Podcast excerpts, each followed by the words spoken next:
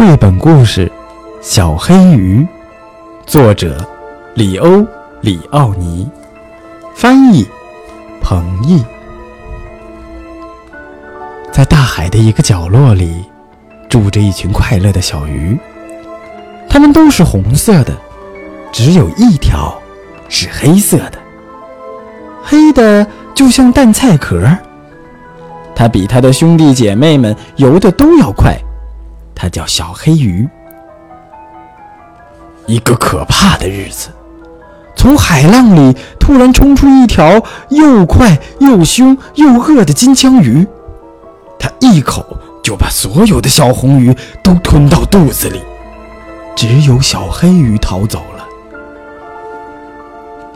它逃到了大海深处，既害怕又孤独，伤心极了。大海里，到处都是各种各样奇妙的生命。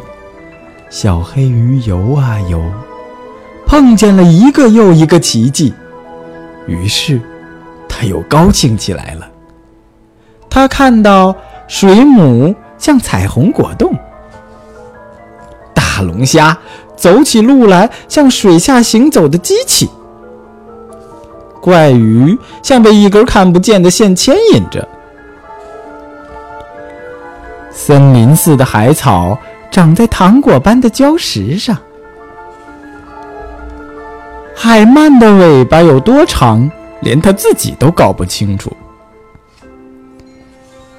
海葵像粉红色的棕榈树，在风中起舞。后来，他看到了一群和自己一样的小鱼，躲在礁石和海草的影子里。来吧，一起玩儿。到处看看，他快乐地说：“不行。”小红鱼说：“大鱼会把我们通通吃掉的。”可是你们不能老躲在那儿吧？小黑鱼说：“我们一定要想想办法。”小黑鱼想啊想啊想啊，突然他说：“有了，我们可以游在一起。”变成海里最大的鱼。他教他们各就各位，紧紧的游在一起。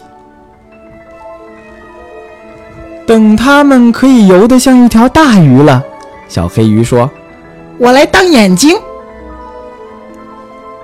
他们在清凉的早上游，在阳光灿烂的中午游，把大鱼都吓跑了。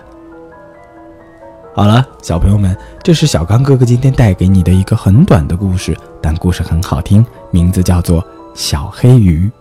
这个故事告诉了你什么样的道理呢？你听完这个故事又有什么样的感想呢？可以在公众平台当中跟我一起互动。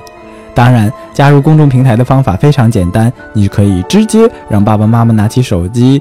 打开微信，搜索公众账号“小刚说绘本”或者是“说绘本”的全拼就可以了。点击关注，每天都有好听的故事分享给你。